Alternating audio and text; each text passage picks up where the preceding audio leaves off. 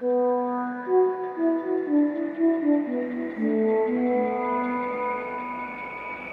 on, everybody.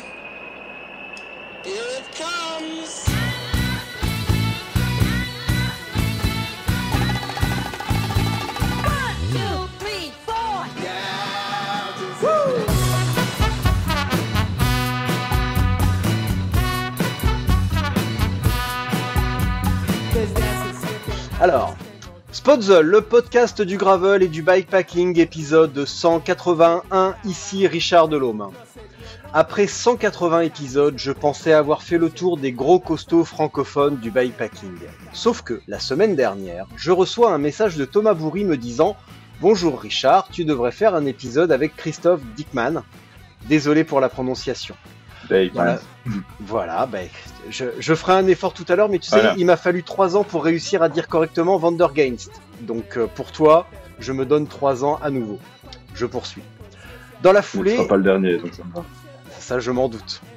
Dans la foulée, une longue conversation avec Steven Le Yarrick me lance sur la même piste. Et vous avez certainement entendu parler de l'humour belge. Eh bien, Christophe, en bon liégeois qui s'assume, s'assume à faire, s'amuse, pardon, à, à faire, par exemple, Liège-Bastogne-Liège deux fois de suite. C'est drôle, hein Bonjour Christophe.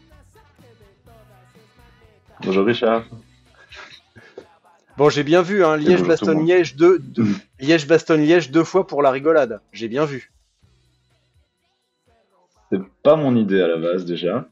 Ouais. parce Alors, déf- euh, Dépose-toi. euh, Ça me semble un peu fou à la, à la base. Euh, c'est un ami, un ami de la région, euh, un ami d'ailleurs qui tient un magasin dans la région, François Géquinet, très bon ami, qui m'a proposé ça en 2021. Euh, Ouais. Pour moi, c'est un peu le début de l'ultra. Je faisais déjà des longues, mais euh, ben voilà, c'était des 300, des 400, ou même pas 400, je pense, euh, des 300. Et euh, je sais pas trop d'où c'est sorti de sa tête. Il voulait faire un truc qui avait pas encore été fait dans le coin et Liège-Bastogne-Liège, c'est une belle course, on connaît bien les routes et voilà, pourquoi pas le faire deux fois. En fait, c'était pas ça le deal à la base, c'était le faire avant les pros, essayer de le finir avant les pros. Et je sais pas comment s'est transformé là-dedans, mais euh, un peu, un peu farfelu et finalement on s'est bien amusé, il y avait de l'engouement, il y a eu du monde sur le bord des routes, il y a eu, euh, c'était une chouette journée. Ouais. Et euh, un bon, un bon entraînement. Voilà. Bah là, tu l'as mentionné, c'était tes débuts en ultra, mais on va y revenir un petit peu tout à l'heure. Mais d'abord, j'ai une question en fait. J'ai une question qui m'intéresse vraiment parce que, comme je te l'ai dit, j'ai bien fouillé sur ton compte et euh, en fouillant, je suis tombé sur ton CV. Et dans deux semaines, euh, donc en fait, j'ai bien fouillé sur euh, sur le net, j'ai regardé un petit peu sur LinkedIn, je suis tombé sur ton CV. Euh, j'ai également contacté tes ex-copines, donc ça m'a pris trois jours hein, pour contacter les 72 personnes Bien sûr. concernées. Ben, bien sûr. Et je me pose une question. Si je te propose de venir rouler avec moi dans le Massif central, en France donc, pour rouler sur des volcans Ouais. endormis, est-ce que ça t'intéresse?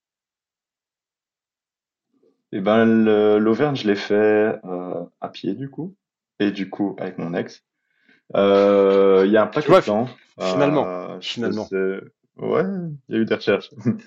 Euh, ouais, non, du ouais. coup, à ce moment-là, ben, je faisais déjà du vélo.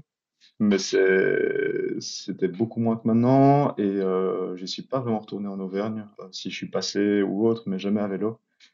Et c'est vrai que c'est dans, c'est dans la tête, parce que c'était vraiment canon comme endroit.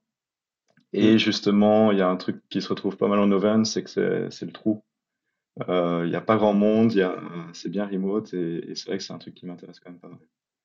Après, et Parce que si j'ai vu que je suis en Belgique, c'est quand même assez facile à mettre en œuvre. C'est pas très loin. Et... et si j'ai bien vu, tu as quand même un petit euh, ton ton travail est quand même lié à la à la volcanologie, la glaciologie, si j'ai bien compris, plutôt la glaciologie, si j'ai bien compris. ça, C'est ça? Ouais. Ça, c'est mon background d'études. Donc, euh, Ouais. j'ai fait euh, la géographie physique et la glaciologie. Et mon mémoire était axé sur les volcans, tout ce qui était détection. Donc, usage de données satellitaires pour, pour euh, la détection de panache volcanique. Donc oui, il y a une partie de volcano, mais euh, c'est pas de la volcanologie pure, dans le sens, je suis pas géologue. Moi, c'est vraiment tout ce qui est imagerie satellitaire ou autre à ce moment-là. Aujourd'hui, mon boulot est pas là-dedans. Euh, Si je fais du, SIG, donc c'est tout ce qui est base de données euh, géospatiale. Euh, mais tout ce qui était glaciologie et volcanologie ou autre, tout ça, c'était au niveau des études, plus, plus aujourd'hui. Là, je suis dans, le milieu offshore, euh, en, bah, du coup, en SIG. Donc, c'est différent. C'est la mer, c'est du Ça survol veut dire, donc euh, ça veut dire quoi SIG? tout ça dans, dans le fond marin. Euh, Ça veut dire quoi SIG? géographique. Ah bah voilà, facile. Ça veut dire base de données, des données localisées à un certain endroit. Euh, pour faire très très simple, euh, Google Maps, Komoot, euh, ou toutes ces plateformes sont des sortes de SIG euh, à une destination euh, ici euh, public, grand public, on va dire. Euh, et donc voilà, euh, ce genre de d'outils. Voilà. Ok. Alors, comme tu en parlais à l'instant, euh, donc de ton passage à l'ultra, et en regardant un petit peu ton parcours, VTT, puis marathon, et enfin plutôt ultramarathon, et enfin le tournant décisif vers l'ultra avec pas mal de succès, notamment sur la Transpyrénée, des trucs comme ça. Je retrouve un petit peu le même parcours que Josh Ibet, qui lui aussi vient des 24 heures VTT. Et à quel moment tu t'es dit, et on reparlera de Josh tout à l'heure lorsque l'on va parler du JB Duro, à quel moment tu t'es dit que 100 km avait été ou 24 heures, eh ben ce n'était pas ou plus suffisant? Et que tu voulais davantage? Bah, le 24 heures vélo, je l'ai passé? jamais, jamais fait vraiment. Euh, ce qui s'est passé, bon, il y a eu un Covid comme beaucoup de monde. Euh, du coup, je faisais du, du marathon VTT jusqu'à 2019. Euh, et 2019, oui, bah, je voyais bien que les, un long marathon en VTT, c'est au-delà de 100. En dessous, ça reste, euh, on voit vraiment un gap en fait. En dessous de 100, on voit des gens qui sont encore là, et dès qu'on passe au-dessus de 100, bah, il y a des gens qui sont plus là. Donc là, il y a déjà une- un gap de distance. Et je voyais bien que je finissais des épreuves comme euh, en Belgique, par exemple, il y a le Grand Ray Godefroy, euh, qui est un marathon VTT de 160 km, qui existe plus ce format-là, mais voilà. Et je voyais bien que je finissais, bah, je finissais fatigué, c'est logique, mais pas, pas cramé, et, euh, et que je pouvais globalement encore rouler. Donc euh, ça, c'est la base 2019. Euh, je faisais les courses plus ou moins depuis 2017, donc trois saisons de marathon, où voilà, c'est pour les amateur et pour le plaisir. Euh, et 2020, a priori, je partais sur la même idée, sauf que 2020 Covid, donc pas de saison. Euh, après, je commençais un peu à tourner en rond quand même, parce que faire chaque année le même marathon, et je roulais principalement, pour pas dire que en Belgique, donc ça veut dire que au niveau découverte, c'était pas vraiment nouveau, même si Mm. j'adore les Ardennes, c'est vraiment le terrain de jeu, à un moment, on, on tourne en rond. Et 2019, Covid, donc euh, en Belgique, ça a été quand même plus cool qu'en France au niveau du Covid. On a pu rouler, euh, on pouvait pas prendre la voiture ou autre, mais euh, tu vois que tu prenais ton vélo, tu pouvais te taper un peu où tu voulais. Et euh, justement, si tu prends ton vélo et que tu fais de la longue, ben, tu peux te taper les Ardennes, où du coup, vu qu'il n'y a plus de touristes, il n'y a plus rien, t'es seul au monde. Donc, euh, quasi tous tous les week-ends en, en Covid, c'était avec euh, justement euh, un de mes amis, François Juquinet, celui avec qui j'ai fait le, le WH. On partait, ben voilà, tous les week-ends, tous les dimanches, 200, 300 en route, dans, je dis 2019, c'est 2020, oui, en, dans les Ardennes, en solo, en route. Et ça a commencé comme ça. euh, et évidemment, mais du coup, je regardais un peu ce qui se faisait, euh, bah, des images de la Silk Road ou autre, euh, qui m'inspiraient quand même pas mal, même si je me voyais pas encore vraiment là-dedans. Fin 2020, ben, je regarde plus sérieusement et je commence à m'inscrire des courses. Donc euh, la première où j'ai rencontré Thomas justement, la Bike Amen, la Silk et, et ainsi de suite. Donc ça a vraiment commencé comme ça. Où de nouveau, ben voilà, on fait des longues en route et je me rends compte que ben, les 300, euh, ça va, je m'amuse bien, je suis, je finis pas défoncé, donc on pourrait continuer en fait. Et, et tant que la route est belle, ben, je souhaite continuer. Mais il y a une composante quand même qui est Pour- toujours essentielle, c'est euh... ouais. Non, non, vas-y, je te laisse a une terminer. composante qui est toujours Non, non, essentielle. vas-y, Christophe. Ça va. On a un petit décalage de, de son, donc ça. Ouais, Mais ouais, euh, du sais. coup, il y a vraiment une composante qui est assez essentielle. Je suis un, je sais pas si on peut dire geek au niveau de, de traces et autres, mais euh, le fait d'aller à chaque fois dans des villes où j'ai pas encore été ou autre me motive pas mal. Donc c'est vrai que du coup, euh, quand je trace, le parcours est hyper important et ça me motive pas mal à aller faire de la longue pour aller chercher ce que j'ai pas encore été chercher. Donc voilà. Tu as commencé par le Biking Man, puis la Silk Road. Euh, on peut dire Ouais. que tu, c'est quand même un sacré écart à la fois de, bah, de pratique déjà, parce qu'un Biking Man, bon, bah, généralement c'est plutôt de la route ou majoritairement de la route. Euh, et la Silk Road, c'est euh, l'extrême opposé, vraiment. qu'est-ce qui, co- comment t'as passé le cap, te dire bon bah ok c'est bon j'ai fait un Biking Man, maintenant je me lance direct Silk Road, voilà tranquille. Ouais, et en fait, j'ai Bam. ouais, j'ai peut-être un peu, j'ai quand même oublié une étape en fait dans, dans ce que j'expliquais juste avant. C'est qu'en 2019, j'ai fait mon premier bikepacking. Euh, en solo, j'ai fait Montanas Vacias en Espagne Ouais. euh, au mois d'octobre. Oh Ça s'est assez bien passé. Et... Ouais, non non vas-y je te laisse continuer parce que bah, Montañas ok, Vacias ok, alors je ça ça continue. ça ça m'intér- ça ça m'intéresse vraiment. Vas-y. C'est vraiment une belle trace, hein. Mais donc, euh, je l'ai fait en solo en octobre, donc c'était ma vraiment ma première expérience de, de bikepacking comme ça. Euh, ouais, j'étais descendu euh, quelques mois avant en Suisse chez un pote à, à Zurich. C'était la première vraie expérience de bikepacking, mais ça n'a rien à voir. Tu, Strasbourg, le Rhin, niveau isolement, il y a quand même plus compliqué. T'as, t'as du ravitaillement partout. Et donc voilà, le- la vraie première expérience bikepacking, comme je l'entends, type, bah, type Silk Road ou autre, c'était euh, Montañas Vacias, où j'étais solo, euh, basé sur des refuges et ainsi de suite. Ça, c'est la vraie première expérience. Euh, après Montañas Vacias en octobre, euh, ça reste l'Espagne, ça reste des conditions météorologiques quand même favorables. Ok, il peut faire euh, moins de 10 degrés, mais c'est quand même pas la folie. C'était quand même de la haute montagne. On, arrive à un peu au-dessus de 2000 de temps en temps. Euh, et voilà, c'était super cool. euh, une expérience franchement trop chouette, tout seul. Euh, et du coup, bah, dans la foulée, euh, j'ai reprogrammé quelque chose en, en mars de l'année d'après, donc euh, mars 2020. Donc vraiment juste avant le Covid. Je suis parti, c'est une autre trace de bikepacking.com, euh, elle s'appelle The Wolf's Lair, donc c'est les Abruzzes. Euh, et je, bah, je les prends et je les combine un petit peu en partant d'une grande ville. Donc, Montañas Vacias, je suis parti de Valence et j'ai relié la, la trace. Et euh, pour euh, le Wolf's Lair dans les Abruzzes, je suis parti de Rome, j'ai rejoint trace, j'ai fait trace et je suis revenu à Rome.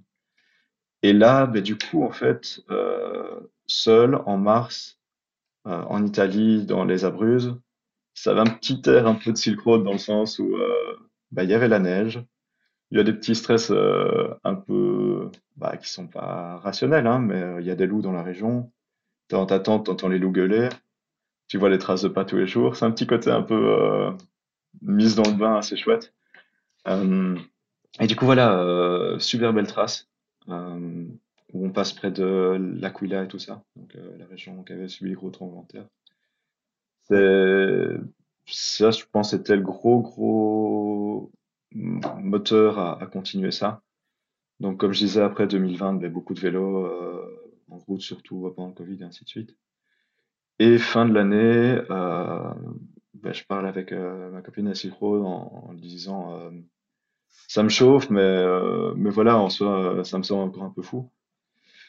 Et ben, c'est elle qui me pousse vraiment à m'inscrire à ça. Donc, on, on- en me disant que bah vas-y, il n'y a pas de raison. Et du coup, avec Marjo, donc ma copine, on, on monte un peu un petit voyage à deux, un petit voyage, du coup, un gros voyage.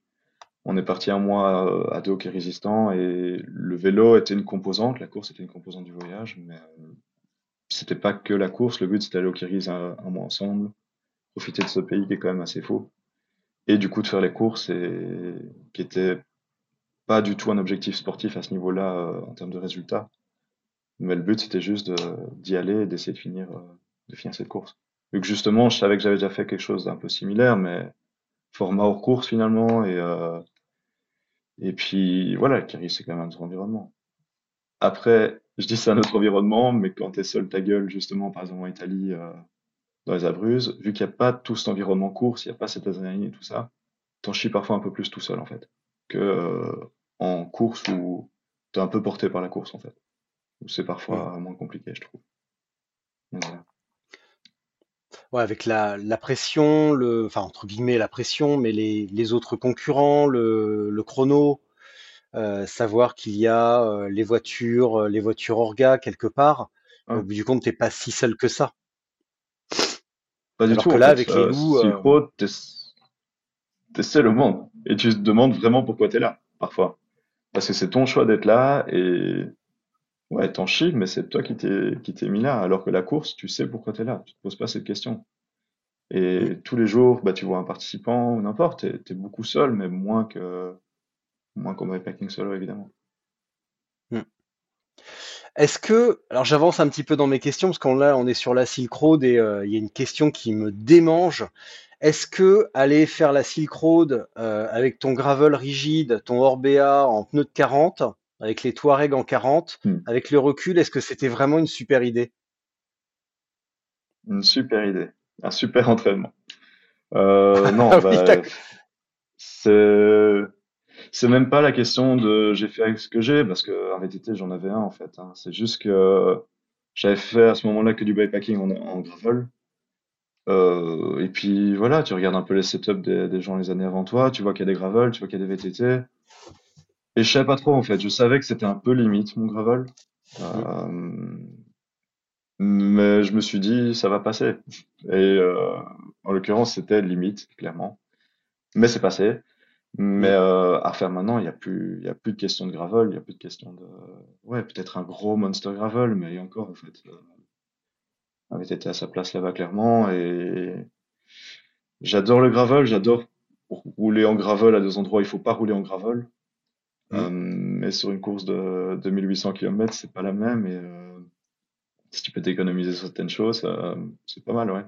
Puis même, les... t'augmentes ton... le... le potentiel de problèmes mécaniques avec des petites de 40 et autres. Euh, ma fin de course euh, me le rappelle encore, c'est euh, finir sous la jante euh, avec pas mal de stress. Donc, euh, donc ouais, repartir, c'est hors de question le gravel. À moins que j'ai vraiment envie de- d'être un peu sado et, euh, finalement j'aime bien ça et que je me l'avoue pas, on verra. Mais, mais non, VTT, c'est bien. Bon. Je vais reprendre le fil de mes questions parce que j'en ai d'autres sur le matériel. Euh, un petit détail idiot sur ton compte Instagram et euh, sur la photo juste avant la tout volcano, on voit une sangle autour de ton torse. C'était quoi? Une Tu te souviens ou pas? torse. Ouais, une Euh, sangle un petit peu qui fait un triangle, tu vois, avec deux fois sur les épaules et une en travers qui vient au niveau de la taille. C'était quoi? Ou si tu veux aller voir, Ah je te oui, la laisse euh, regard- aller regarder un instant. C'était une musette? je, pense que je vois, c'est une musette, ouais. Ouais. Un genre de, ouais, comme un, un mini bah, sac à dos, mais vraiment, vraiment light, light. c'est la musette euh, qu'on peut empacter là de chez, chez Pido. De chez qui? De chez Apidura? Qui devient, euh, ouais, qui Ouais, devient comme ça d'accord. quand, quand on la replie. Ok, j'irai voir. Je, je pense l'avoir vu. Alors du coup, la question sur C'est le, pas mal en pneus de vrai. 40, euh, ouais, bah, j'irai voir. Bon alors, si on est là, c'est parce que Thomas Bourri m'a vivement encouragé à faire un épisode avec toi. Et il m'a dit, le jour où tu feras un épisode avec Christophe, tu lui parleras du sommeil et tu lui demanderas comment il fait pour être le seul coureur d'ultra à dormir autant et à pourtant finir devant, sur le devant des courses. Donc Christophe, sur les courses, tu dors comment à peu près? Donc là, vol- tout volcano, euh, c- Mais, peut-être pas Silk Road parce que c'est l'extrême quand même, mais sur des courses sur un format ouais. entre 700 et 1000 km, tu dors comment? Ben justement, on va retirer les grosses courses type Tilk et autres déjà parce que j'y allais pas euh, dans une optique vraiment de, de performance mais de finir. Oui. Euh, les courses, la biking, ben là c'est un peu plus compliqué de nouveau parce que c'était ma première fois euh, dans un format course. Euh, la Tour Volcano, j'y ai quand même été en, voulant faire quelque chose. Et la stratégie sommeil, ben il y en a, en a pas. C'est juste que c'est juste qu'une fois que je dors, je dors. J'ai peut-être besoin de plus dormir que les autres. Et c'est aussi les concours de circonstances. Euh, tout Volcano, en fait, c'est un peu bizarre, en fait. Euh, donc, il y a eu, c'est l'année avec euh, la météo bien pourrie, euh, où Ouais, Ulrich abandonne et, euh, et Omar dans la Omar foulée. aussi. Ouais. Et euh, ouais, ben c'est ça, justement. Et en fait, euh, ben voilà, moi, je, je m'aligne sur cette course en, en sachant qu'il y a du gratin. Et euh, bah, toujours tendance à mettre le gratin sous le piédestal et, et se dire que bah, voilà, ces gars-là euh, sont, quand même des gros moteurs. Et puis je me retrouve en fait euh, au moment des intempéries, euh, deuxième juste devant Omar. Et il arrive juste après moi dans un bar où je me suis arrêté. Et, j'entends qu'il y a Ulrich juste devant et que Omar dit Ah, tiens, il fait trop mauvais, on va essayer de trouver un hôtel. Ulrich s'est déjà arrêté dans un hôtel. Puis il y a Joe Rasco qui arrive, c'est pareil. Et ben, en fait, le moment, je me sentais assez bien parce que finalement, c'était assez tôt dans la course. Je sais plus euh, en termes de kilométrage, hein, mais peut-être 200, 300, un truc. Peut-être un peu plus, j'en sais rien. Et quand j'entends que ces gros moteurs euh, ben, vont s'arrêter pour aller à l'hôtel, ben, je me dis, ben, sois pas con, on fait pareil. Ils savent, savent ce qu'ils font.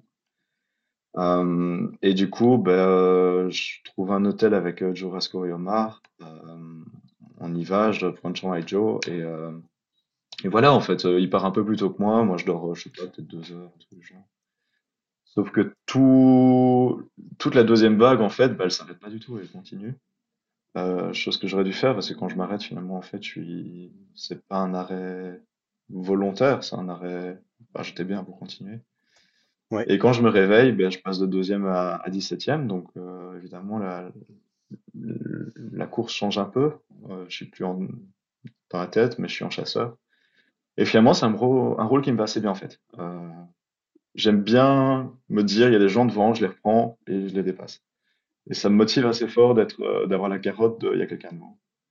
Alors que quand je suis devant, je sais pas trop le, le rythme euh, à donner, faux rythme ou autre. Donc, donc ça m'allait bien. Et ben voilà, deuxième, dix-septième, ben, il y a du chemin à faire et il faut aller chercher les gens. Et au final, ça se passe plutôt bien. Euh, ben, euh, la deuxième nuit, je pense que je suis avec Gauthier, justement, qui t'a déjà fait un épisode, Gauthier Vainqueur. Oui. Ouais, ouais. Euh, et ben là, on est quatrième à mon avis, tous les deux, ou cinquième, j'en sais rien dans ces eaux-là. Et là, pareil, ben, j'ai plus dormi que les autres, mais j'ai encore besoin de dormir un petit peu. Et euh, je dors un peu plus, on se revoit plus dans la course, lui finit devant, moi. Et là, c'est avec un, autre camarade que je fais la course, ben, c'est Steven. Où là, ben, c'est pareil, euh, je suis pas, je suis beaucoup moins constant. Et on joue en chasse-patate tout le temps. Steven me reprend tout le temps, euh, me dépasse, et puis moi je reviens, je redépasse, et je suis à la souris tout le temps. C'est assez drôle comme course, un peu particulier. Mais bon, là on parle plus de sommeil, mais du coup, si, il y a eu beaucoup d'arrêts liés à du sommeil ou même une question d'organisation. Euh, c'est le cas pour d'autres courses, hein. Le Maroc, euh, ici en, octobre, euh, j'étais assez bien devant et il y avait un hôtel, et voilà. L'hôtel a, a fait une bonne nuit de 6 heures et je suis retrouvé dans le même rôle. Je suis passé de, de l'avant de la course à un hors top 10 à devoir chasser et, et récupérer les gens. Et de nouveau, je pense que ça me convient bien. Ça me convient bien et en même temps, je sais que c'est euh, un point que je dois clairement améliorer parce que je, je pense que je peux aller plus loin dans, dans le sommeil, mais euh, voilà, j'ai pas de stratégie, c'est juste que ça vient comme ça et, et c'est un point peut-être à améliorer, on verra. Et j'ai essayé euh, sur d'autres courses, euh, la GB cette année, de le faire en, en one shot et d'aller donc euh, c'est GB c'était les étapes plus courtes, hein, c'était 600. Le 600, je l'ai fait quasi sans dormir et en fait, euh, j'étais souvent je suis je vais un peu plus vite que les autres, mais là je vais pas plus vite que que You. Donc You Oliver qui gagne le. GB. Alors que quand j'étais quand je suis plus reposé, ben là généralement je vais, je vais quand même un peu plus vite. Donc finalement, je suis pas encore convaincu de la stratégie qui me va le mieux et Et si je dois dormir plus, si non plus, pas plus, mais moins ou, ou continuer comme, Ouais. comme je fais un peu à l'arrache. Continue à faire au feeling finalement, parce que oui, comme tu viens de le dire, euh, quand tu t'arrêtes, bah tu te reposes, tu vas vite, et euh, de jouer la stratégie du non-stop, euh, bah, tu rattrapes des gars qui sont un petit peu cramés. Donc ouais, tu joues au chat à la souris, mais au final, bah tu finis quand même devant apparemment. Donc c'est pas si mal que ça. Ouais. Bah, il y a vraiment, par exemple, justement, l'Atlas, en fait. Donc, moi, j'ai dormi 6 heures au kilomètre. Bon, ça a été une course un peu bizarre, l'Atlas, avec l'histoire de la rivière, là. Donc, Mm. on a eu un arrêt forcé au kilomètre 280, ce qui était quand même pas prévu, et donc, du coup, euh, un break qui était pas souhaité à ce moment-là. Moi, je pensais aller au kilomètre 500 et dormir au kilomètre 500. Euh, mais donc, je suis quand même arrivé au kilomètre 500 vers 23 heures. Il y avait un hôtel. euh, j'ai été, j'ai vu qu'il y avait d'autres concurrents plus devant moi. Et donc, ouais, une, une nuit de 6 heures, mais au final, le matin, ben, il y en a pas mal qui sont passés devant moi. Euh, mais justement, la paire euh, Jeffrey et je sais plus son, son acolyte, il y avait Thomas, il y avait Josh et tout ça. Et c'est vrai que finalement, quand, quand je les ai repris, eux, je pense qu'ils ont roulé toute la nuit.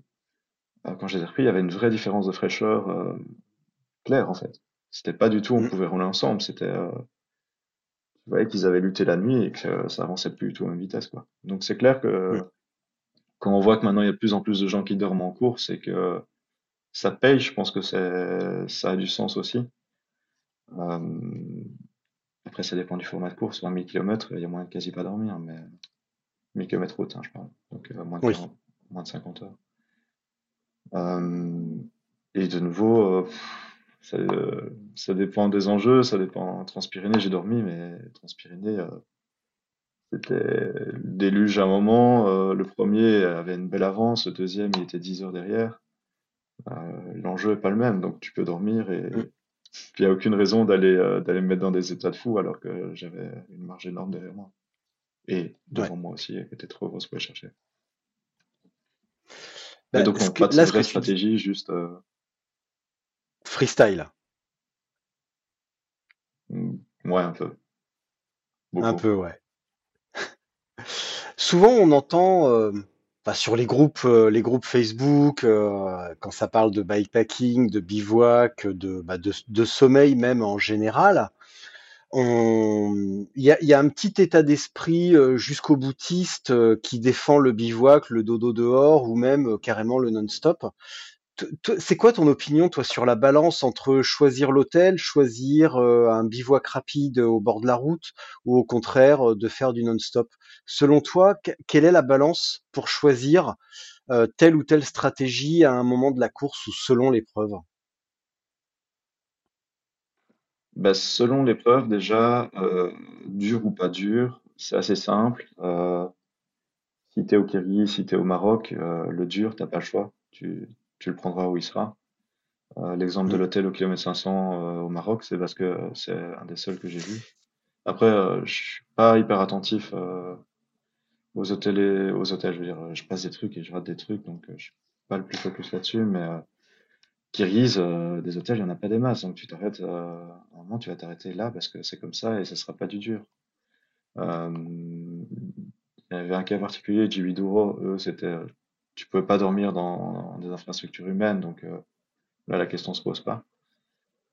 Euh, et alors, le, par rapport à l'hôtel, quand tu es en mode euh, vraiment course, il y a quand même aussi une contrainte économique. Euh, faut aller taper euh, 50-60 euros, voire plus. Bon, ça dépend du pays, évidemment. Au Maroc, c'est 10 balles la nuit, 10-15, donc c'est pas du tout la même chose. Mais taper ça pour dormir deux heures à l'hôtel, c'est clair que tu réfléchis un petit peu et, et généralement en route, euh, je le ferai pas, par exemple. Euh, et puis, je suis quand même dans l'optique, même si je suis un, gros dormeur, je veux dire, je suis quand même dans l'optique a priori de pas le faire. Euh, Transpyrénées, j'ai pas été à l'hôtel. Euh, il y avait quoi d'autre en route? Tout le Canor, bah, s'il y a eu l'épisode hôtel pour quelques heures. Donc, bah, de nouveau, voilà, pas de vraie stratégie, mais a priori, le dur, c'est quand même pas la priorité. Et au niveau bivouac et autres, euh, Silk Road, c'est hors catégorie dans le sens, euh, je partirai toujours avec de quoi bivouaquer. Euh, je l'avais fait en tente euh, il y a deux ans. À refaire maintenant, Mm. ce serait sans doute un, un Vivi. Euh, mais c'est un peu une exception et finalement, euh, Maroc ou, ou une course du genre, bah, je pense que juste un sac de couchage ou un, un bivy d'urgence, c'est bien assez. Bon, je dis ça, j'avais quand même prévu a priori le matelas et tout, euh, je les ai retirés au dernier moment. Euh, mais voilà, quoi que j'avais quand même mon matelas. J'avais mon matelas. Je l'ai utilisé euh, pendant la pause forcée dans la station essence. Mais voilà, donc il n'y a pas, a priori, le bivouac, c'est quand même la base.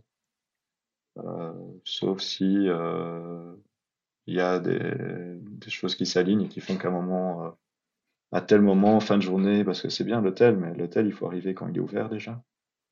Euh, Ouais. T'as pas envie de t'arrêter à 20h si t'es encore un peu en forme. Donc voilà, si j'arrive à 23h et que, comme par hasard, il y a un hôtel à ce moment-là qui est ouvert et que ça colle bien, pourquoi pas? Ou alors à l'inverse, euh, une course comme le Kirghiz, il y avait Narine, qui est une grande ville. Quand je dis grand, c'est pas, pas très grand, mais au Kiris, je savais, je savais qu'il y avait un hôtel là. Euh, là, c'est clair que j'ai poussé la journée en me disant, euh, je vais y arriver, je vais y arriver ce soir, c'est mon objectif. Parce que justement, au Kiris, l'hôtel, euh, il n'y a pas des masses et t'es content au milieu de ton, ta course de t'en mettre un, euh, pouvoir prendre une douche, pouvoir dormir bien et, et repartir au combat pour, euh, pour euh, refaire du bivouac après les, les soirs d'après. Hmm. Donc voilà pour, pour le dur, pas dur, le bivouac, ainsi de suite. Donc ouais, tu vas vraiment choisir en fonction de, la situation géographique, euh, en fonction de la situation de course, en fonction de l'heure, et là tu vas choisir la, technique la plus adaptée. Enfin, la, la, oui, c'est vraiment un outil, l'outil le plus adapté euh, de- dehors, hôtel, euh, non-stop, ou un mélange un petit peu de bivouac hôtel ou non-stop hôtel ou non-stop bivouac. Et c'est vraiment selon le moment et selon les, ouais, selon les circonstances de course. Il n'y a pas de, il y a pas Ouais, complètement. d'obligation à faire tel, tel, tel ou tel truc pour coller. euh. Est-ce que, non, du euh, du, du coup, la, du coup, la question qu'on pourrait se poser, c'est euh, si tu fais du bikepacking et que tu t'arrêtes à l'hôtel, est-ce que tu fais vraiment du bikepacking ou, si- ou du cyclotourisme? Ça dépend peut-être des gens, non? Ça dépend peut-être des gens et de nouveau, ben, là, on va enlever le cadre course. Euh, quand je fais du bikepacking, euh, bah, type Montañas Vacias, les Abruzzes, ou j'en ai refait un en Andalousie il y a, il y a deux ans, l'année passée en fait, il y a un an. Euh, c'est toujours un mix des deux parce que euh, ben, on en revient à la même chose. Euh, Prendre une douche au milieu d'une semaine de vélo, c'est quand même agréable. Euh, et plus agréable que se taper un lac froid ou autre. Recharger les batteries si, s'il n'y a pas de dynamo. Euh, donc non, c'est toujours euh, sur des longs formats. C'est toujours utile de taper un jour d'hôtel de temps en temps euh, où vraiment tu recharges vraiment. Maintenant, Mm. sur une course euh, format, je veux dire sprint, c'est pas vraiment sprint, mais le Maroc, moi je mets ça un peu en format sprint. Euh, là, l'hôtel, c'est, a priori, c'est moins une option. Sauf si ça se met Mm. bien. Ouais, sauf en cas de peut-être de blessure ou de euh, un truc vraiment particulier, mais si tout va bien, tu peux rester, tu peux rester dehors, ouais. Ouais. Bon, on va continuer un petit peu sur le dodo. Steven m'a dit que, bah, tu l'as dit déjà, mais que vous roulez pas mal ensemble, que ça rigole bien, et même euh, que sur Ouais. l'Atlas, il s'est endormi en travers d'un chemin pour t'obliger à l'enjamber et ainsi le réveiller. Comme ça, il saura que tu es passé et ça l'obligera à se lever. Bon, déjà, est-ce que c'est vrai ou est-ce qu'il m'a embobiné encore là-dessus? Non, non, c'est vrai, ça a été un bon filou. Euh, donc c'est après le dernier. CP. Euh, bah là, il était un peu parti pour faire la guerre à ce moment-là. Il y a, il y a Rodney qui est parti. Euh, Steven s'est grouillé pour, euh, pour partir pas loin de, de Rodney pour essayer de le reprendre. Moi, j'ai un Mm. peu plus pris mon temps en me disant, euh, je préfère me remettre vraiment bien là maintenant, euh, repartir. euh, Parce qu'il reste pas grand-chose, hein, il reste 150 ou 150 kills après le CP3. Mais je me disais, a priori, si je suis bien, il y a moyen que je sois plus rapide. Et donc j'ai pris mon temps de manger, j'ai pris ma douche, euh, j'ai un peu tout fait pour, euh, repartir bien. Et euh, du coup, ouais, c'était un long col sur route. Steven, je pense qu'il a vu Rodney avec ses lumières. Moi, j'ai vu un moment de son de lumière, mais je suis pas sûr d'avoir vraiment vu quelqu'un. Et, j'ai continué, je me sentais quand même relativement bien. Et, à un moment, c'est c'est une portion, je sais pas si c'était déjà un hike bike ou ouais, c'est possible que ce soit un hike bike. Et ou juste avant, et je passe et puis euh, genre je vois qu'il est qu'il y a quelque chose juste à côté du, du trail et en fait ouais, c'était Steven qui était juste à côté. Et quand il se réveille, je vois qu'il est vraiment la tête dans le cul, mais genre vraiment vraiment. Euh, et euh, et qui ouais, mais là il a vraiment poussé, il avait poussé vraiment loin pour la, la classe. Il a quasi pas dormi jusque là. Mm. Et quand, quand je le vois, ben, on voit qu'il est, qu'il est à bout au niveau fatigue, là. Et c'était, euh, ah, désolé, Steven. C'était, ah, tu veux qu'on reste ensemble? euh. Et donc, euh, bah, je lui dis, bah, on, avance. Et euh, là, c'est du hike bike, et je sens bien que déjà, rien que dans le hike bike, ben, je fais un peu de distance, et puis à un moment, je remonte sur le vélo. Et, et là, je l'ai plus vu du tout, et j'ai vu euh, rapidement sa lampe s'éloigner dans. C'était vraiment lacets, hein, donc je voyais en dessous. Et là, bah, je pense que la, la course était finie à ce niveau-là parce que il était vraiment dans une, fatigue assez forte alors que j'étais, je vais pas dire frais, c'est pas le mot, mais euh, j'étais encore bien. J'avais, ma musique pour bien me booster et, c'est parti. J'ai fait une petite sieste en haut de, cette ascension qui était quand même assez costaud. Euh, et puis je suis reparti euh, bah, essayer de voir s'il y avait moins de choupes revenait, mais c'était fini. Donc voilà. Bon, bah, si on reçoit chacun un message de Steven euh, nous disant euh, Bande d'enculés Ben, on saura pourquoi, au moins, c'est déjà ça. Mais je- j'en doute, j'en doute. Voilà. Bon, Mais euh, de- demain, demain, tu fais quoi? bah, demain, c'est la. Euh, c'est plus ou moins des premières fois que j'ai roulé du côté, bah, pas en Flandre, hein, mais, mais là je parle de la Flandre euh, en Belgique. Donc Ouais. c'est a priori pas le genre de décor qui, qui m'intéresse de base, parce que justement euh, le dénivelé c'est quelque chose qui me botte beaucoup en vélo. Hmm. Euh, mais il faut pas mourir idiot. Donc la semaine passée j'ai fait le tour des Flandres, donc j'ai goûté un peu de pavé. Et ben, du coup demain ça sera la Malténie et ça sera encore du pavé. Et donc j'aurais fait un semblant Ouais. de Tour des Flandres et Paris-Roubaix sur deux semaines et voilà. Je sais pas si pense que niveau ambiance et niveau intérêt de le faire une fois, c'est chouette. Et il y a du beau monde, ça a l'air chouette. Bon, évidemment, la météo est un peu foireuse. Euh, il y aura de la boue, il fera froid, il y aura pas de soleil. Mais bon, voilà. C'est, le printemps. De toute façon, on a ça depuis un paquet de temps pour l'instant en Belgique. Donc, euh, c'est comme, Oui, c'est c'est comme samedi passé, ainsi de suite. c'est le printemps en théorie. Bon, l'avantage, c'est que euh, tu m'as dit que tu vas être à acte 3 ou acte 5, je sais plus lequel, c'est le 3 ou 5 que tu fais? C'est le 3, ça fait un avril. Le 3. Donc tu pourras en parler avec Alex, l'organisateur, qui l'a fait euh, une ou deux fois. Et je pense même qu'il l'avait, euh, qu'il avait fait le meilleur temps dessus. Donc euh, ça vous fera au moins un petit, euh, un petit sujet de conversation. Et puis là-bas, bah, tu vas retrouver Marin, tu vas retrouver euh, Sofiane, tu vas retrouver pas mal de beau monde. Euh, et ça va te servir de rampe, euh, rampe première rampe de préparation pour, euh, pour la Highland Trail. C'est ça, goûter, goûter les conditions météo adaptées à l'Écosse, ouais. Mais oui, il y a, Ouais, après, je sais pas. euh, moi, c'est une vraie réinscription de dernière, euh, dernière limite. Hein. Je, je suis inscrit depuis une semaine ou deux. Ouais. Euh, j'avais un autre projet en tête. Ben, Anatole, justement, et, Hmm. et d'autres gars ont organisé le Unknown ce week-end. Ça me Ouais. chauffait, ben, elle a commencé maintenant, je pense. Ça me chauffait assez bien. Après, j'ai l'anniversaire de 30 ans d'un pote, donc euh, voilà, il y a des, il y a des choix à faire et je voulais pas rater les 30 ans, donc, euh, donc ça colle bien. Maltani, hop, Hmm. je fais l'anniversaire et, et j'ai fait un peu tout. Donc c'est c'est très bien comme ça. Et, et voilà. Et donc oui, par, par rapport aux conditions météo, euh, là, a priori, je dois plus m'entraîner à des courses où je sais que la météo sera foireuse que, que grand soleil type euh, Rengache ou n'importe. euh, Acte 3, Highland ou n'importe, ça sera que potentiellement de la boue ou, ou, la pluie. Tu attends quoi de la Highland a Trail? priori,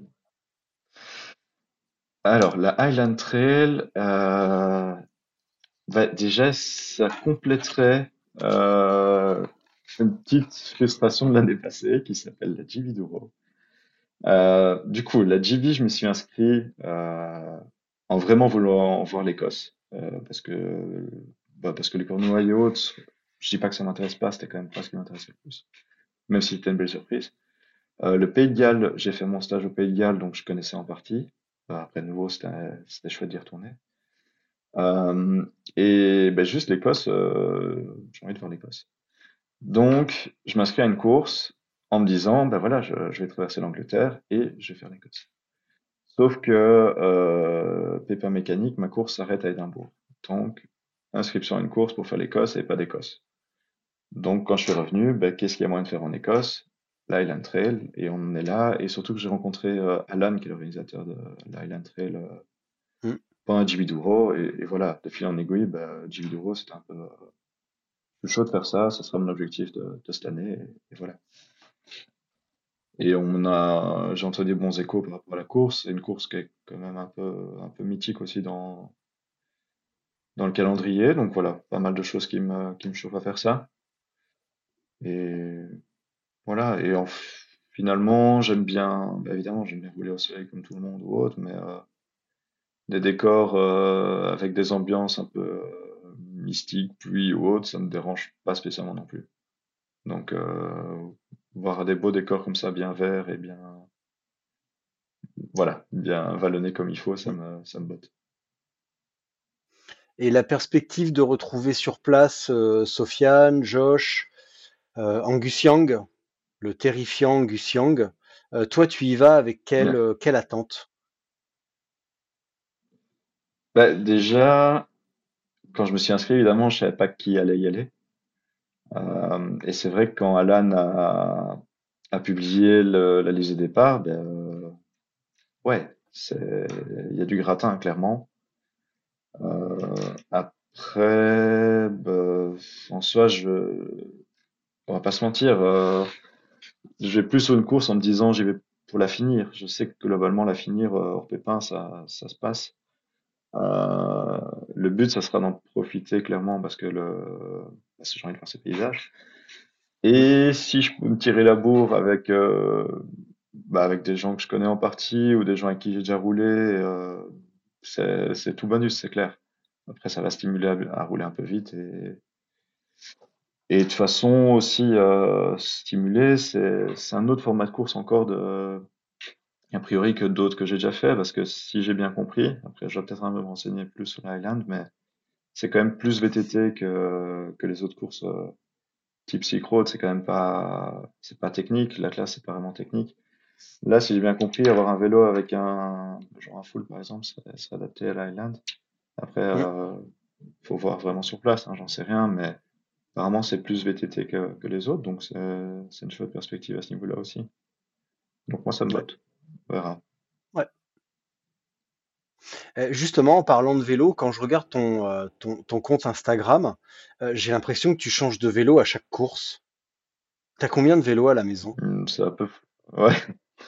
Là, ça va en fait. J'en ai, j'en avoir cinq. Ouais, en fait, des vélos, j'en ai. Il y en a qui passent, il y en a qui. Je, change beaucoup. Où je monte. Euh, le Cherokee Getty, à la base, il avait été monté par exemple que pour le Maroc. Euh, il s'avère que ce vélo m'amuse bien et que, et que je le garde et que je continue à rouler avec.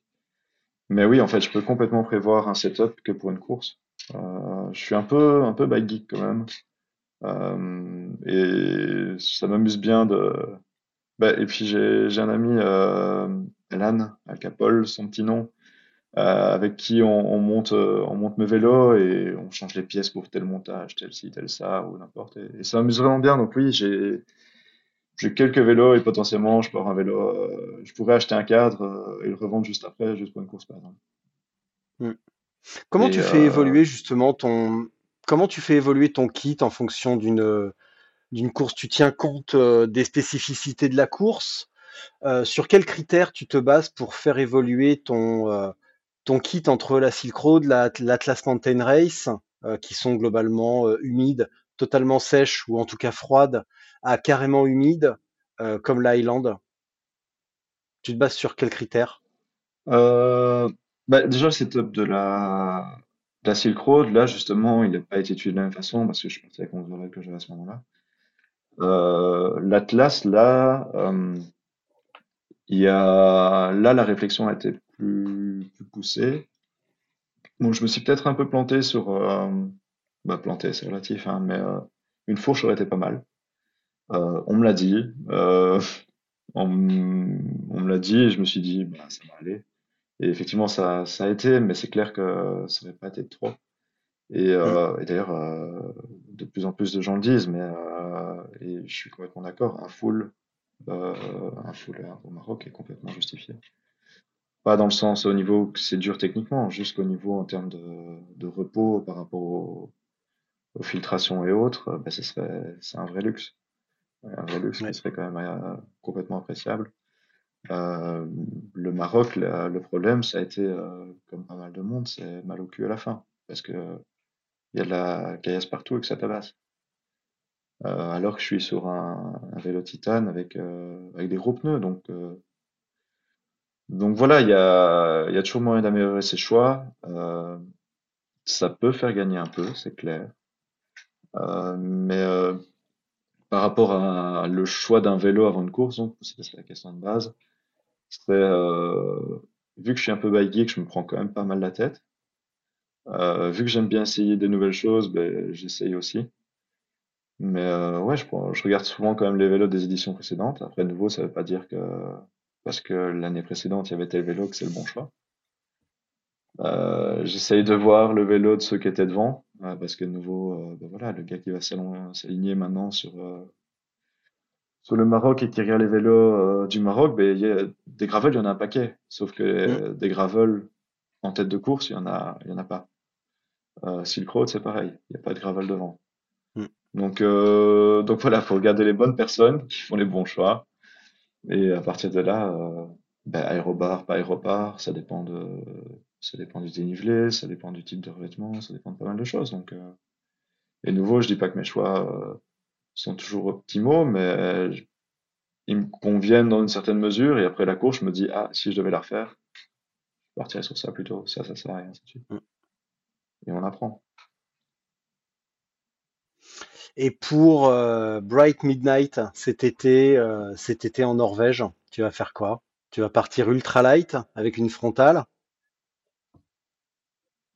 Euh, bah justement, je sais pas encore trop. Euh, a priori, il n'y a pas vraiment de nuit.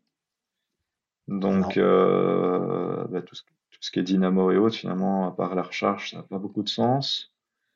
Euh, la recharge, euh, c'est un 1000 km gravel, donc c'est, j'ai pas encore d'estimation de temps réel, mais a priori, euh, peut-être qu'avec une batterie externe, ça suffit.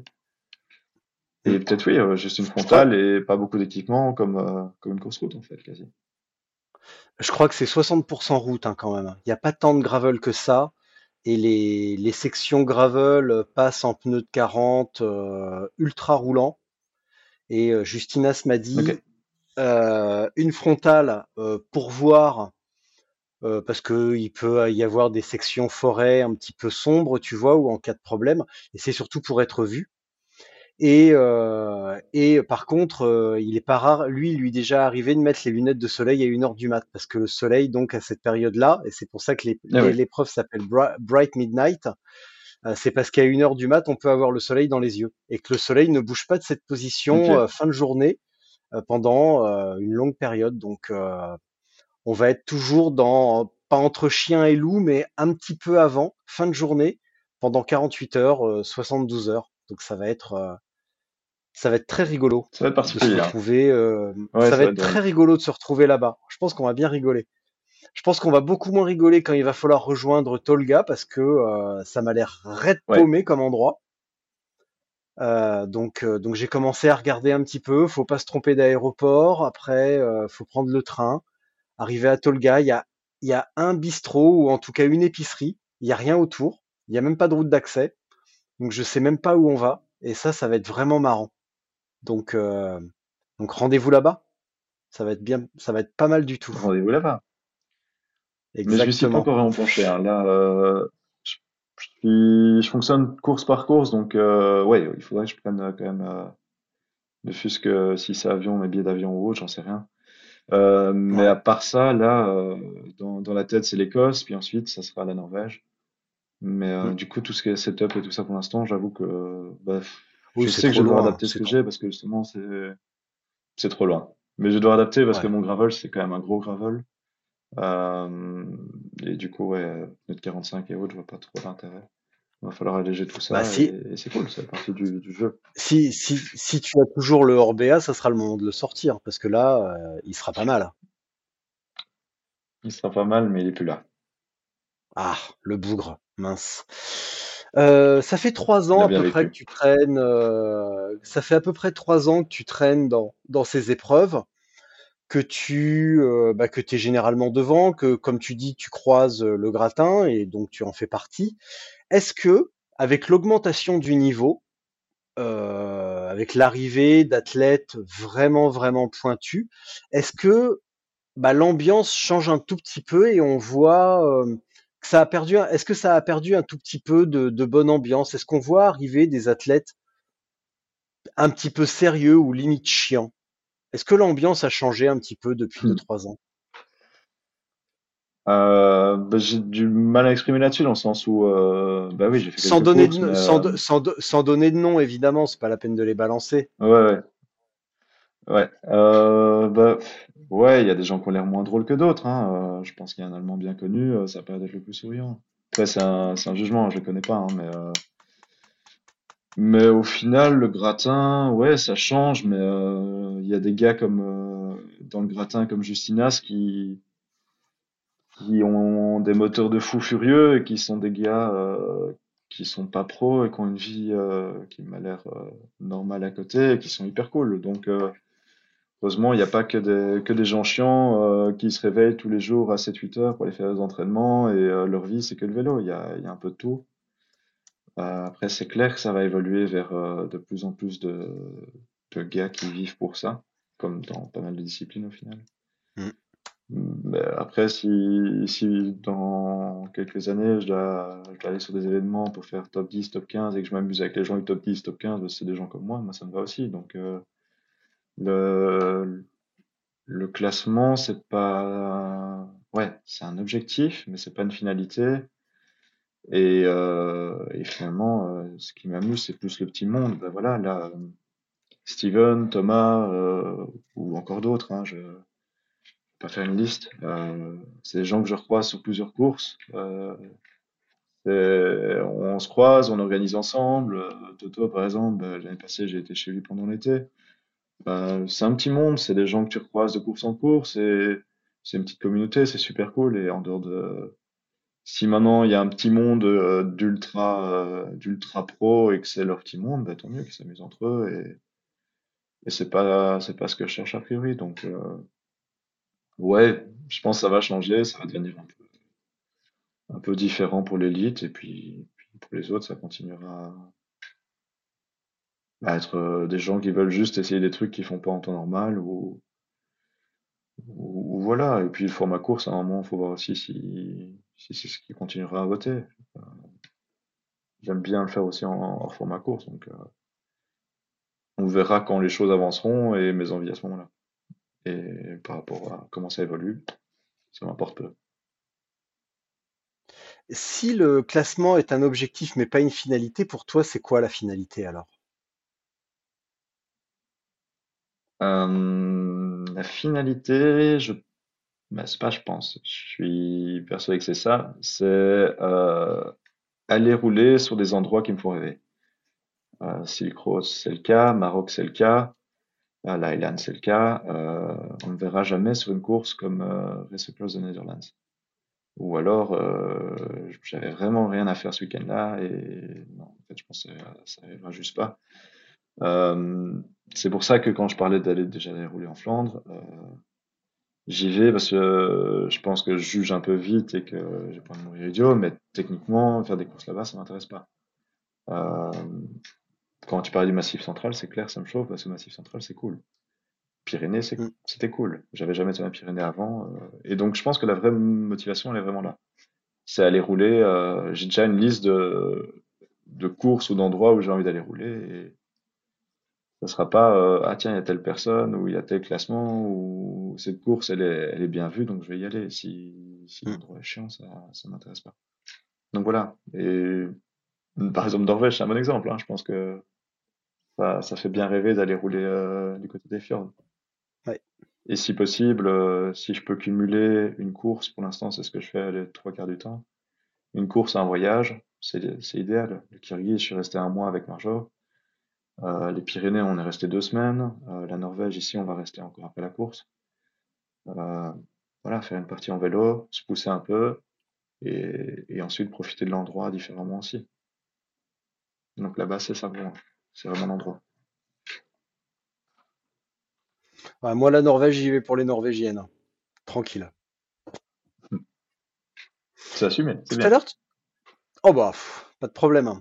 Euh, tout à l'heure, tu as, dit euh, les, euh, les mecs de l'élite euh, se lèvent à 7 heures ou 8 heures pour aller faire du vélo, mais pour ceux qui ont une vie normale, il n'y a pas que le vélo dans la vie. Et toi, justement, tu as un métier, tu as un master en glaciologie, etc. Maintenant, tu travailles dans la, localisation.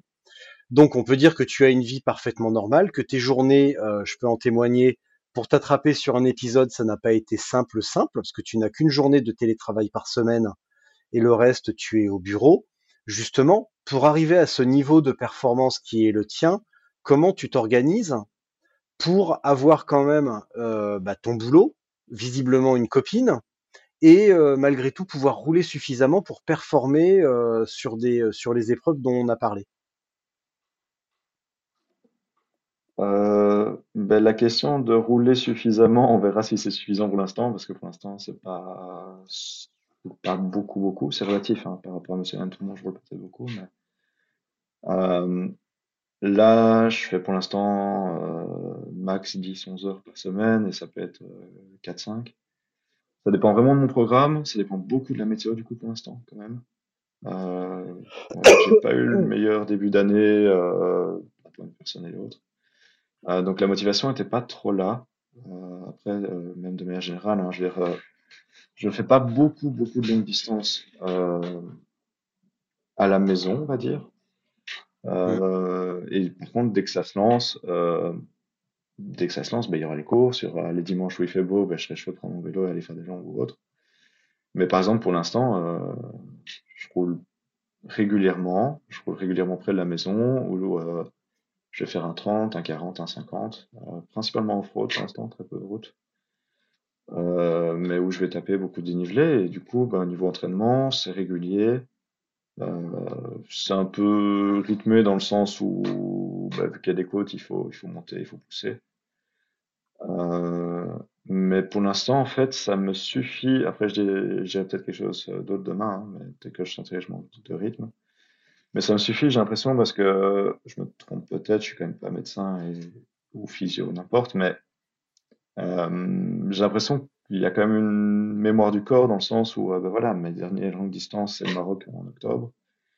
Et que depuis octobre, j'ai pas, j'ai pas vraiment stoppé le sport à part euh, une grosse dizaine, dizaine de jours pour le boulot.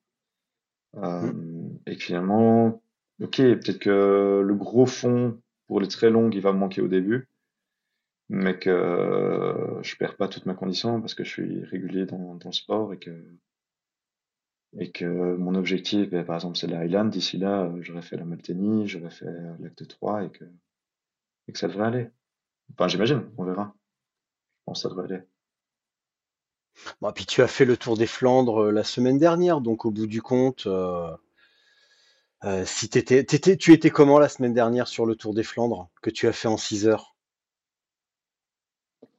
Euh, Bah déjà, de nouveau, c'est pas c'est pas un objectif ou, autre, euh, c'est pas du tout un rythme court, donc c'est dur de prendre ça en référence. Euh, mais j'étais, voilà, j'ai pas fini cramé. Euh, c'est un peu particulier parce qu'il y a du monde, donc ça bouge un peu dans les monts pavés tout ça. Donc euh, j'ai vraiment vu ça comme euh, les monts pavés, tu pousses dedans et entre, c'est des liaisons et c'est un peu au gré des groupes. Euh, et finalement, ben, il n'y a pas beaucoup de groupes qui, qui se forment, et tant mieux. Mais donc, j'étais bien, j'ai fini bien, et j'étais content de finir, parce qu'au final, euh, il faisait quand même pas radieux, et que ça commençait à bien cailler. Donc, mm. euh, donc a priori, quand je finis le tour des flancs comme ça, ben, je me dis, ben, voilà, on peut, on peut allonger un petit peu, et ça ira. On verra l'après le tennis, peut-être que je me dirai, ah tiens, là, plus de 200 en gravel, ben, peut-être que ça manque un peu de fond, mais voilà. Tu pars sur quel vélo demain? Parce que le parcours est annoncé évidemment avec des monts pavés, euh, bien entendu, mais euh, la semaine dernière, Alex et Clem ont fini euh, la reco et ont enlevé de longs secteurs absolument impraticables. toi, tu pars sur quel vélo? En, en, considérant à la fois le roulant, les monts pavés et les sections un petit peu techniques, les terrils et sachant que vous partez vent arrière, que vous allez avoir une longue portion euh, vent, euh, non, vous partez vent de face, puis vent arrière et vous finissez vent de côté. Euh, bah, tout ce qui est argument vent ou autre, ça changera rien pour moi. Euh, là, je pars avec le vélo, bah, le vélo que j'ai du coup. Euh, en soi, dans ma pratique, je justifie deux gravel, donc un route et deux gravel. Parce que justement, mon gravel est devenu quand j'avais mon Orbea Terra, c'était un gravel un peu trop all-road, pour pas dire euh, c'est complètement all-road, par rapport au standard actuel du gravel. Euh, et là, du coup, j'étais parti, euh, donc je suis, je roule sur des Chirou. Euh, j'ai un Chirou Vagus, mais que j'ai monté plutôt en mode euh, gros gravel. Euh, donc, il y a des fois où j'ai envie de faire du, du gravel plus roulant ou, ou simplement j'ai pas envie de sortir mon pure pour l'instant parce que les routes sont dégueu et je prends quand même des routes de merde. Ou plutôt parce que ça m'amuse de prendre des routes un peu pourries. Donc j'ai un gravel roulant et j'ai mon gros gravel, euh, le Vagus. Et là, bah, du coup, en montage, euh, vu comment la course se présente, euh, ils ont l'air d'insister sur le fait que c'est un peu cassant quand même. Euh, et mon montage de mon gravel plutôt all-road est en slick pour l'instant, donc ça sera le Vagus, donc plutôt gros gravel, en pneu de 45. Et voilà, je pense que ça, ça marchera très bien. Et puis c'est l'occasion de, de rouler avec ce vélo-là et de, de confirmer certains changements que j'ai faits, et ainsi de suite dessus. Donc, euh, c'est que ça veut dire quand tu dis euh, les, euh, c'est un all road comparé au standard du gravel actuel, ça veut dire quoi? Euh, ça veut dire que mon Orbea Terra, j'ai fait ma première course, donc la veille qui mène dessus, en pneu de 32, et que c'était en 32 GP5000, et c'était un très bon vélo de route. Donc la position, on est bien dessus, euh, ça roule bien. Par contre, une fois que tu es dans le cassant, euh, bah, 40 mm max, tu sens que la position, bah, t'es pas, t'es quand même bien en avant, et, et en vrai, c'est super chouette, parce que du coup, c'est hyper cassant, et c'est un peu technique, tout est un peu technique, donc c'est c'est assez fun, mais c'est clair qu'en d'un point de vue reposant, c'est pas vraiment le vélo le plus reposant et euh, donc ouais, c'est quasi la définition d'un vrai road maintenant, c'est le vélo parfait pour euh, sentier, roulant euh, ou, même de la route dans une certaine mesure. Ou à l'inverse que mon Vagus justement, euh, si tu veux vraiment faire de la route, c'est pas moins le vélo adapté à ça. Christophe, est-ce que tu vois quelque chose à ajouter que j'aurais oublié et ou quelque chose qui te tient particulièrement à cœur avant d'attaquer ta minute de solitude? Qui me tient particulièrement à cœur. Euh, là comme ça tout de suite non. Euh, non. Euh, Il y a un point, Eh bien, c'est plus pour moi. C'est, ouais. et je pense que tu en avais déjà parlé quelque part, c'est, je trouve qu'il y a beaucoup de courses et que ça devient compliqué à choisir ses courses. Et c'est vrai que du coup, course route et autres, euh, je perds un peu de l'intérêt pour ça parce que je trouve qu'il y en a plus, euh, plus tellement facilement à trouver. Et c'est vrai qu'il y a des endroits où j'ai envie de rouler, des courses qui se font pas à ces endroits-là. Et du coup, quand tu parlais euh, de, de, t'avais fait une vidéo là-dessus, je pense, euh, sur comment trouver ses courses et autres. Euh, c'est possible? Ou je me trompe? Euh, ouais, j'avais fait un truc ouais, sur euh, les calendriers euh, et sur comment trouver les courses, donc en mettant le calendrier Dotwatcher, en mettant deux trois idées de calendrier. Et, et je te rejoins, bon, c'est pas une surprise, mais je te rejoins totalement sur le fait que les, les épreuves routes sont pas forcément super intéressantes. Et ce qui est vraiment excitant, c'est d'aller rouler, d'aller rouler off-road et d'aller dans des endroits où on n'irait jamais si on n'avait pas le, le prétexte d'une d'une épreuve et que jamais on mettrait les pieds. Ouais. Après, euh, l'épreuve pas, doit pas être le moteur pour y aller, mais, mais c'est vrai que ça attire, euh, ça attire l'œil sur certains endroits. Bah, avec le Kiris, c'est clair, en fait, j'aurais jamais été. Euh, Ouais, alors que, alors qu'en fait, euh, Kiris, pour la randonnée, c'est, c'est un place to be aussi, hein. Tu vas du côté de Caracol, des randonneurs, il y en a partout.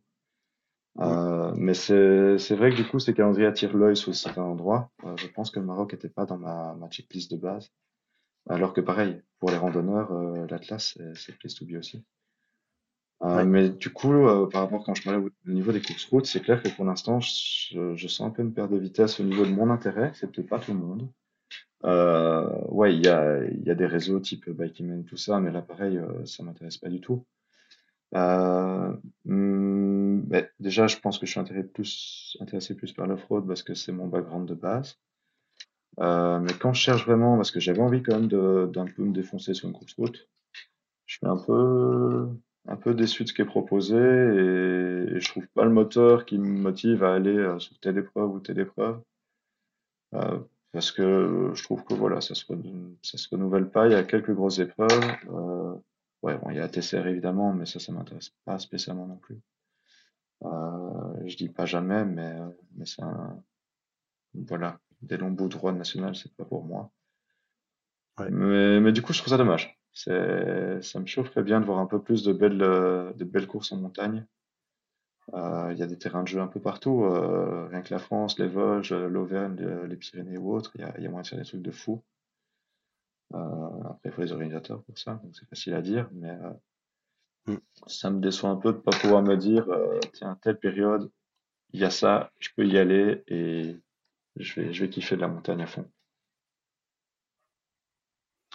Ben ouais, parce que finalement, les trucs vraiment majeurs, euh, ben, tu les as fait.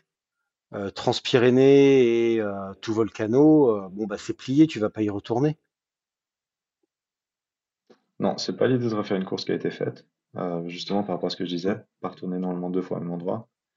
Euh, ça, c'est mon discours de base. Après, le Kirghiz, c'est pas impossible que si la trace change et qu'on part d'un autre endroit, c'est pas impossible que j'y retourne un jour. Euh, après, il y a tellement de courses et il y a tellement de trucs euh, ou d'endroits à voir que je pense que c'est pas une priorité non plus. Mais, mais du coup, ouais, en route, en dehors des deux que tu viens de dire là, c'est celles qui tombent souvent. Il y en a d'autres, hein, il y en a clairement d'autres, mais Mm. de là à dire que c'est un truc un peu majeur et, et que tu as envie d'y aller, de nouveau hors TCR, euh, Ouais. bof, il n'y a pas, pas trop d'intérêt pour l'instant. Alors qu'en Mm. off-road, ça pousse de partout, partout, partout. En off-road, euh, c'est un côté frustrant, mais là, il y a plein de choses que j'ai envie de faire.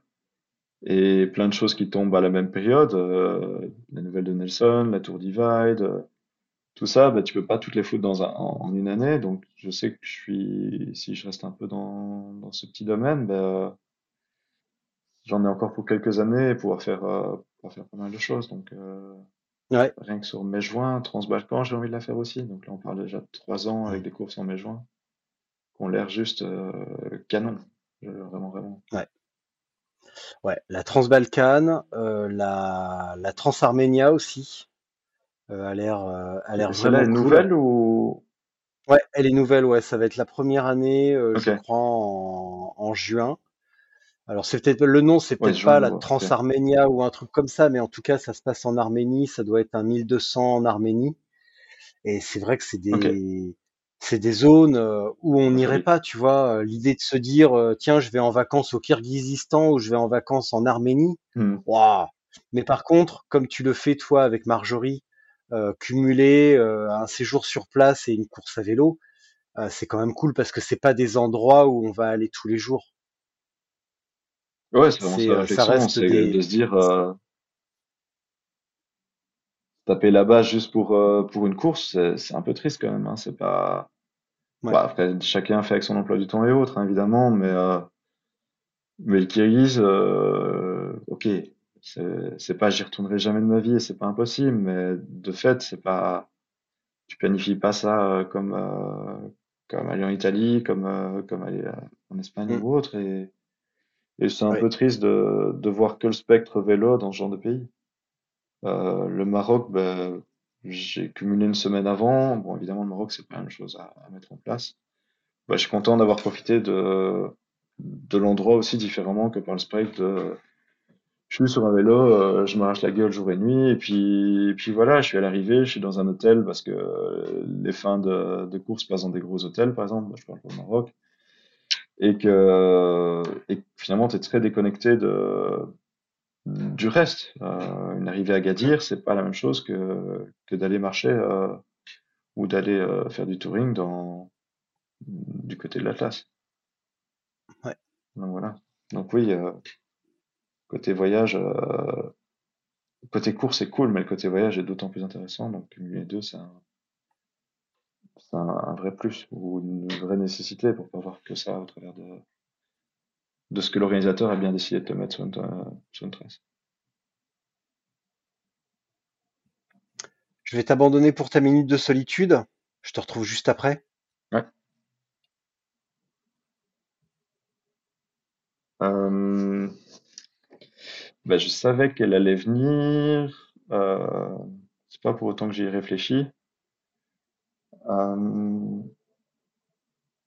je me fais le tour de, la tête deux secondes. Bah, j'ai pas grand-chose à, à ajouter là-dessus, mais clairement, bah, j'ai j'ai revu euh, hier soir. J'étais à un événement gravel euh, dans bah, local près de chez moi. Et il y a toujours cette discussion de ouais, c'est cool les courses que tu fais, j'essaierai bien et tout ça, mais j'ai pas le matos ou est-ce que je dois acheter ça ou ça ou ça?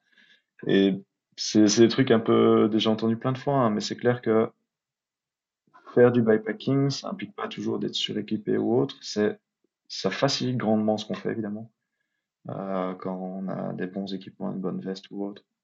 Euh, c'est plus agréable et ça traumatise moins si les conditions sont vraiment compliquées.